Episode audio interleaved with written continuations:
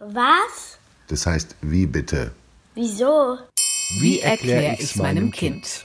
Wem wir die Achterbahn zu verdanken haben, von Annalena Niemann. Manchmal darf die Welt ruhig auf dem Kopf stehen, zumindest für eine Sekunde. Dann dreht sie sich ja auch schon wieder weiter, sobald der kleine Wagen seinen Looping komplett durchsaust hat. Aber in diesem winzigen Moment hüpft das Herz und im Bauch kribbelt es, als hätten wir einen Ameisenhaufen verschluckt. Das klingt vielleicht ein bisschen verrückt zugegeben, aber deshalb ist es ja auch am besten, man probiert es einfach selbst aus. Achterbahn fahren. Das Rauf und Runter, die Kurven und Kreisel können zwar gruselig aussehen, aber ein bisschen Angst zu haben ist ganz normal. Angst gehört sogar dazu, sagen Forscher, denn wenn wir uns so etwas getraut haben, belohnen wir uns danach mit vielen Glückshormonen. Wer sich die anderen Fahrgäste an der Achterbahn anschaut, kann das vielleicht sogar beobachten. Erst bibbern sie in der Warteschlange, aber wenn sie die rasante Fahrt hinter sich haben, lachen sie doch ziemlich vergnügt. Aber wem haben wir dieses große Vergnügen eigentlich zu verdanken? Historiker glauben, dass riesige Eisrutschen die Vorläufer waren.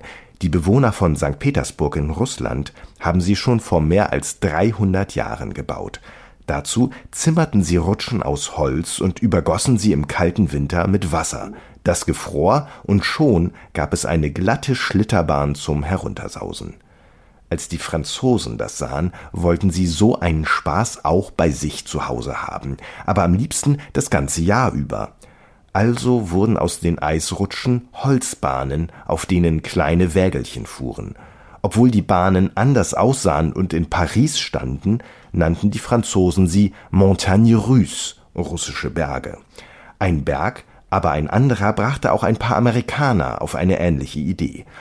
Dort bauten Arbeiter eine Bahn ihren Berg hinab, um Kohle in kleinen Waggons flott ins Tal zu bringen. Maultiere mussten die Wagen anschließend wieder hochziehen, nur standen die Tiere dann eben oben. Was also tun? Anstatt die Vierbeiner den Berg runterlaufen zu lassen, setzten die Kohlearbeiter sie einfach auch in einen Wagen und ab ging die Fahrt. Was den mutigen Maultieren nichts auszumachen schien, wollten Menschen dann natürlich auch probieren. Viele sogar. Als die Kohlemine irgendwann schloss, blieb die 14 Kilometer lange Talfahrt geöffnet und wurde zu einem echten Besuchermagnet. Aber haben jetzt die St. Petersburger, die Franzosen oder die Kohlearbeiter die Achterbahn erfunden? Naja, eigentlich sie alle nicht, auch wenn sie dazu beigetragen haben. Offiziell darf sich ein Amerikaner namens John G. Taylor als Erfinder feiern lassen. In diesem Jahr sogar zum 150. Mal. So lange ist es her, dass er mit seiner Idee einer Berg- und Talbahn zum Patentamt ging. Ein Patent sagt der ganzen Welt, schaut her, was auf diesem Papier steht, das habe ich mir ausgedacht, das ist meine Idee. Auf dem Papier gab es 1872 damit die erste offizielle Achterbahn. Nur, ob sie auch gebaut wurde, das weiß man heute nicht mehr. Deshalb muss sich John G. Taylor seinen Ruhm mit einem Landsmann teilen. Der hieß LeMarcus A. Thompson. Er hat nicht nur 13 Jahre später auch ein Patent für eine rollende Achterbahn angemeldet, sondern hatte sie da auch schon fertig gebaut.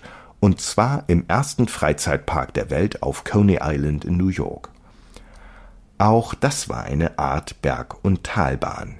Dieses Auf und Ab gehört bis heute fest zum Achterbahnfahren dazu.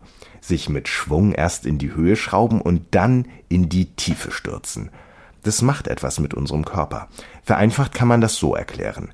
Wenn wir über die Bergkuppe sausen, fühlt es sich für einen Moment so an, als würde der Waggon ohne uns zurück in die Tiefe fallen.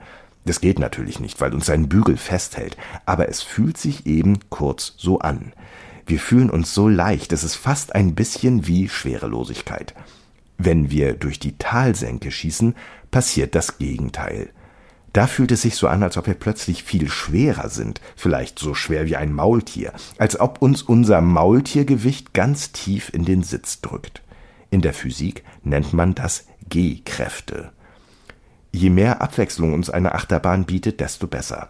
Nur hoch oder nur schnell das ist gar nicht so wichtig. Aber die Auswahl ist ja auch groß genug. Mehr als 13.000 Achterbahnen soll es auf der Welt geben. So viele. Das ist auch möglich, weil die Bahnen seit etwa 60 Jahren aus Stahl bestehen können. Stahl hält mehr aus als Holz, also konnten sich die Ingenieure richtig austoben.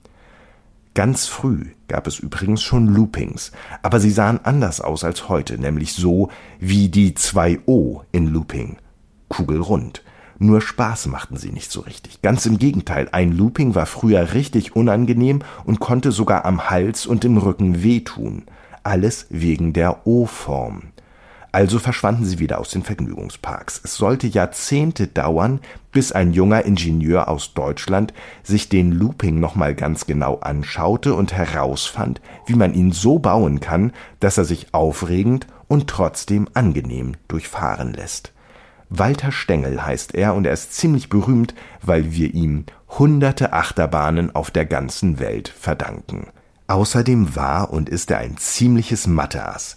Er hat in den 60ern angefangen, Achterbahnfahrten genau zu berechnen. Hält der Körper das aus? Schleudert es die Fahrgäste zu sehr hin und her? Solche Dinge zum Beispiel. Und weil Walter Stengel so genau gerechnet hat, konnte er nicht nur Achterbahnen bauen, die sich vorher keiner zugetraut hat, er fand auch heraus, dass ein Looping dann perfekt ist, wenn er nicht wie ein O aussieht, sondern wie ein Tropfen, unten spitz und oben rund. Und so hat er uns den modernen Looping geschenkt, in dem unsere Füße kurz den Himmel berühren können, ohne dass wir uns wehtun oder runterfallen.